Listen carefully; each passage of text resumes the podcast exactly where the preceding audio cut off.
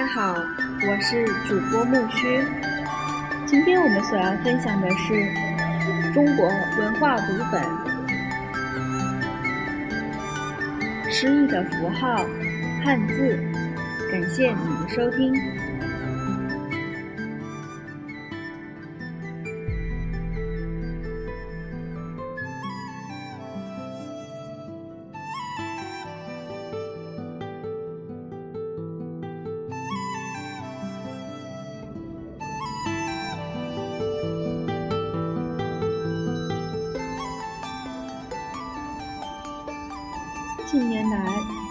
经济的快速发展，中国的国际影响力提升，世界上学汉字的人也多了起来。母语是拼音文字系统的人，常常觉得汉字很难学。同时，不少人在学汉字的过程中也有愉快的体验。这套独特的符号系统，积淀了丰富的历史文化内容。西方人在学汉字的过程中，甚至能够体会到这个东方民族的微妙心灵。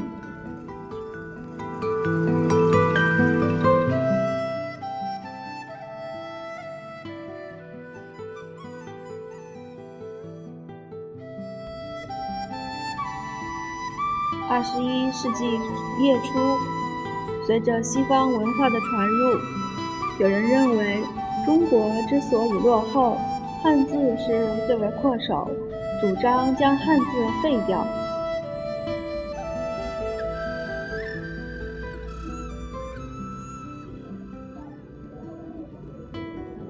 到二十世纪下半叶，计算机科学急剧发展，又有些认为汉字阻碍了科学的发展，说方块汉字无法输入电脑，便有一阵要废除。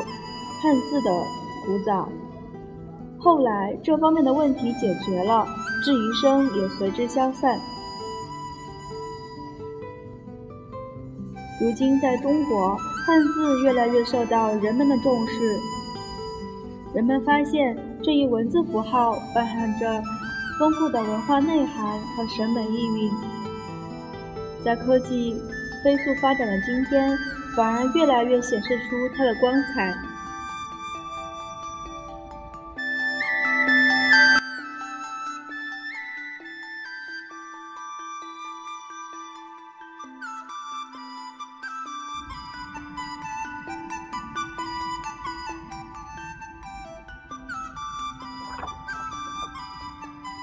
符号中凝结着思想和历史。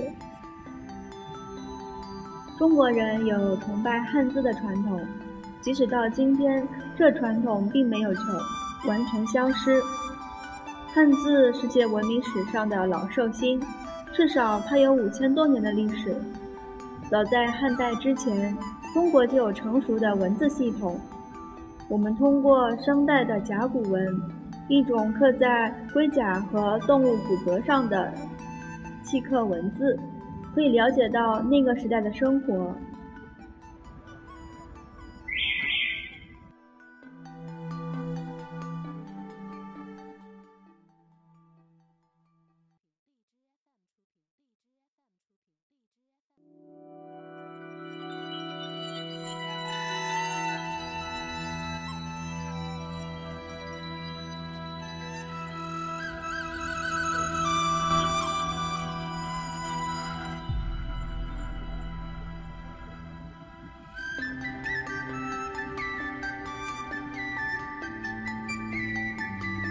世界上早期的文字主要有三种：美苏尔和巴比伦人的气息文字、埃及人的画图文字以及汉字。这三种文字系统都是象形文字。如今，前两种文字早已为拼音文字所取代，只有汉字还在使用。汉字伴随着中国文明发展的步伐。不仅为他使用的人提供了交流思想的工具，而且很多汉字还浓缩了中国人的人生体验，包含了中国人对社会人生的看法。他受到人们的重视是很自然的事。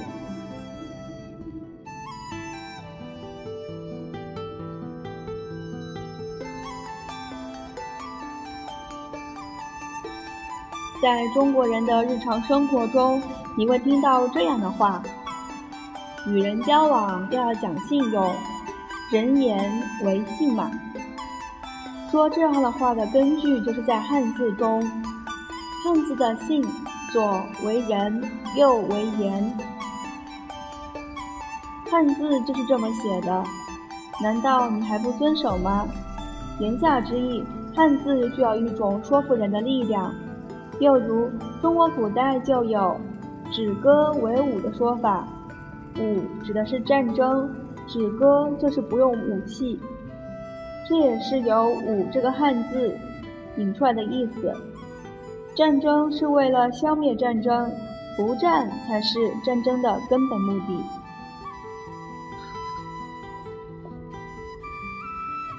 儒家思想的核心，思想的核心概念“人”。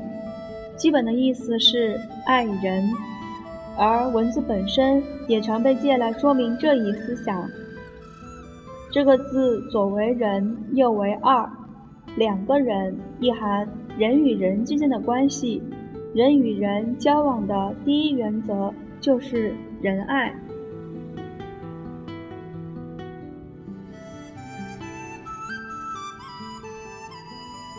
这样的符号为探讨中国思想史提供了重要资料，如“美”这个汉字，还有中国人有关审美观念的信息。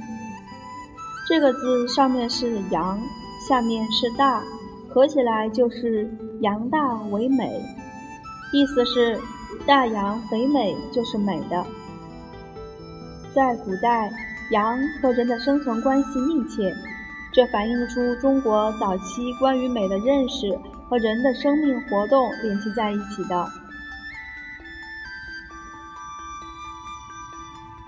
汉字中这样的现象非常普遍。二十世纪，瑞典的一位汉学家高本汉曾说：“中国人消灭汉字之时，就是他们的文化消失之时。”这话并非危言耸听。汉字与中国文化的关系实在是太紧密了。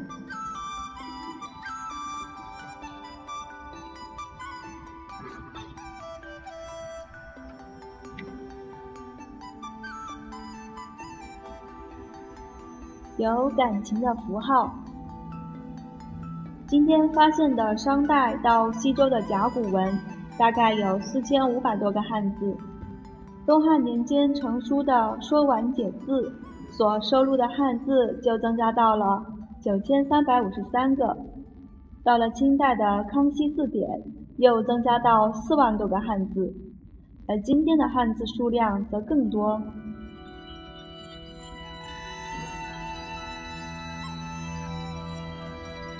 汉字是以象形为基础的文字，汉字创作的方法中。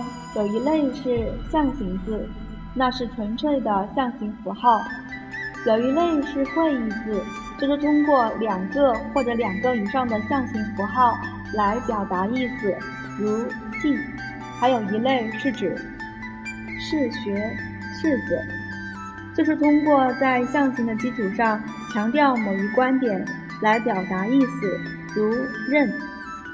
至于占汉字八成以上的。形声字由声符和形符两部分组成，但即使是这样，表示声符的符号也不脱象，也不脱象形的基础。西方有些诗人在接触汉字时，立刻产生了诗意的联想，这绝不是偶然的。中国意象派诗人弗莱彻对汉字很入迷。他在汉字“墨”木的启发下作诗道：“现在最低的松枝已横画在太阳的圆面上。”而另一位美国意象诗人庞德更以推崇汉字而著名。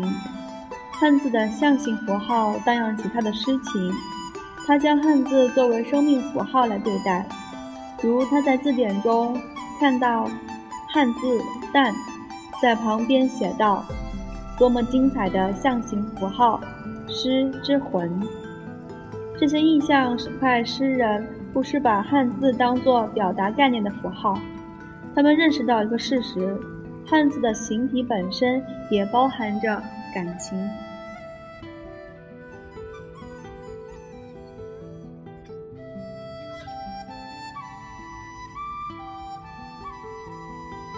庞德等人的联想并不是没有根据的。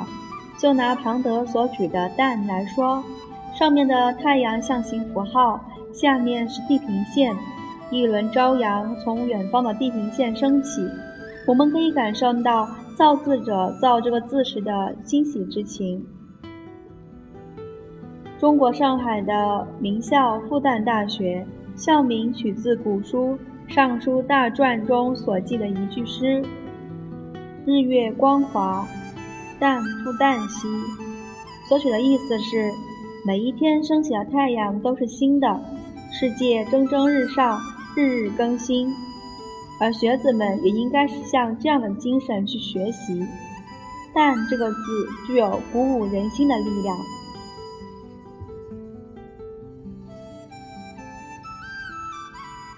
一组与日相关的汉字也包含着这样的生命体验，如东，像太阳在东方升起，升起在密林中。经文中的朝，左侧有草和日两个象形符号，右侧是小象的小河的象形符号。它的意思是晨曦微露，太阳从。小河那边升起，勃发的朝日照亮了奔腾的河水。这个早晨的景象凝固在文字符号中，包含着对生命的热爱之情。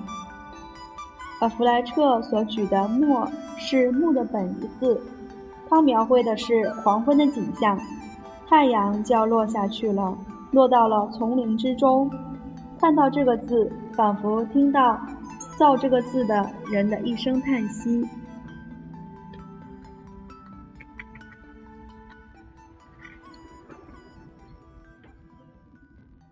再如名字，一边是月，一边是窗，月亮照到了窗子上，是为名，这是多么富有诗意的创造。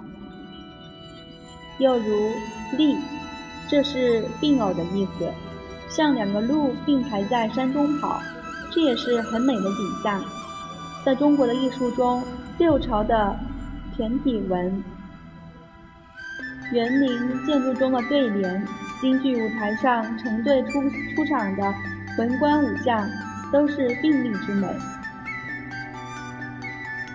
使用汉字的人往往觉得这套符号很亲切，很多汉字似乎在跟你说一个故事。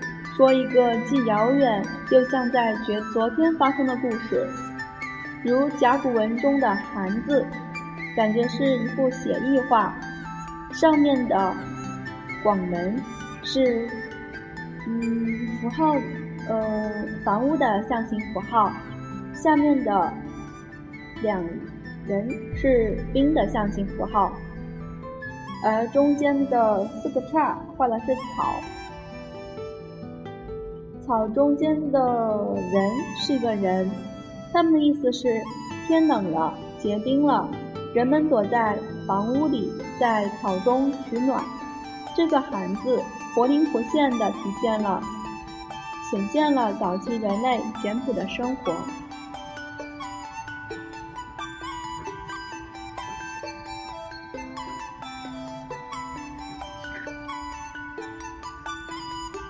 优雅的形体。北京两千零八年奥运会图标名称作为“篆书之美”，这道符号融合了甲骨文、金文、篆书等文字的象形意气，呃意趣和现代呃图形的简化特征，既活泼有趣，又符合各个运动项目的特征。当人们见到这套图标时，感到眼前一亮，它的智慧主要来源于汉字，优雅流动的线条是汉字构形的法宝。汉字虽然是象形文，但不是文字化，世界上早期使用的象形文字多是文字画，文字画是描摹物象的外在特征，甚至在是以嗯块面去反映。这样的文字符号和图画的区别就不明显了。古埃及的图画文字也是如此。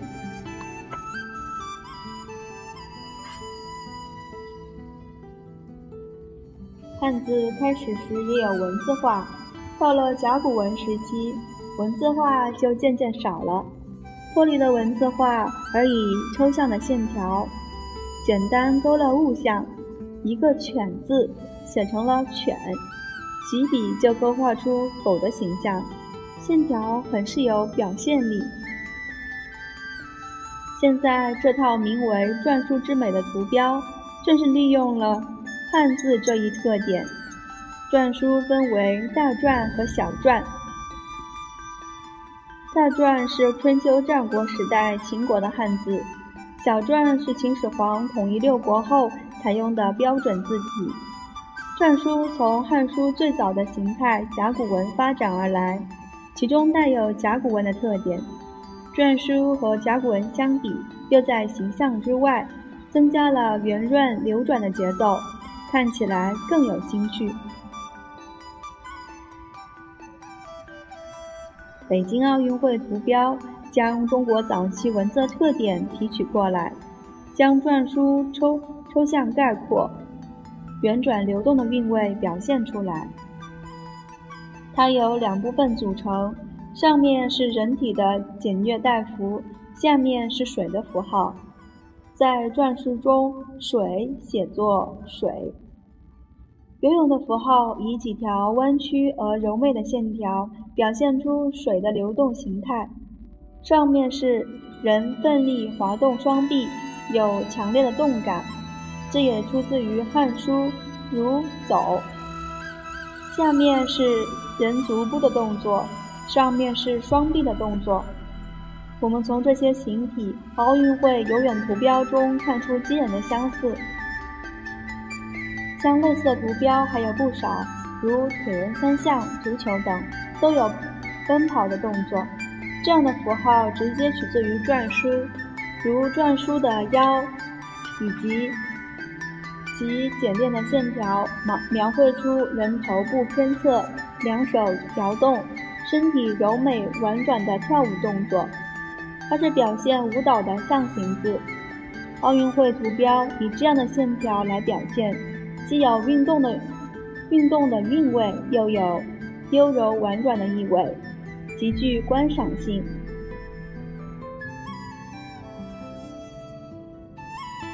古老的文字在现代的文化生活中焕发了新的魅力。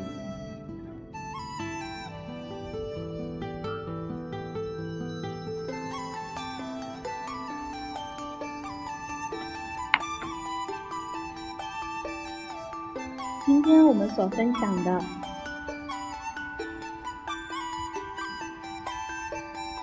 创造与交流，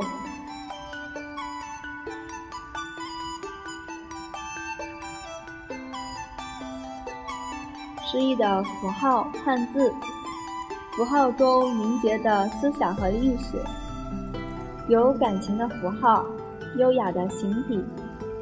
现在就分享到这儿了。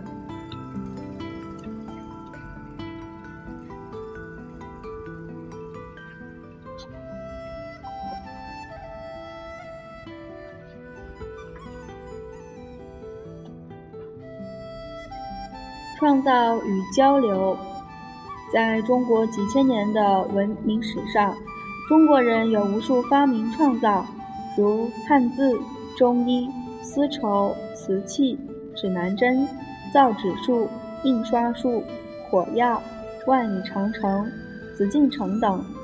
这些独特的发明和创造，是中国人对文明世界的伟大贡献。证明了中华民族是一个富于原创性的原民族。与此同时，中国人也有一种开放的心胸，欢迎远方来的朋友，以及极高的热情，吸收和包容外来的文化。唐太宗以开放的胸襟造就了大唐盛世，明代初期，郑和带领的庞大船队七下西洋，最远一直到达中东的麦加城和非洲的莫桑比克，以共享太平的信念，与所到之地进行物资交流和文化交流。这都表明中华文明具有一种开放性和伟大的包容性。下一期我们所要期待的是影响文明进程的四大发明。感谢你的收听，如果你欣赏这个电台，欢迎关注我的微信公众号“木须会”，我是主播木须。感谢你的收听，让我们期待下期更新吧，拜拜。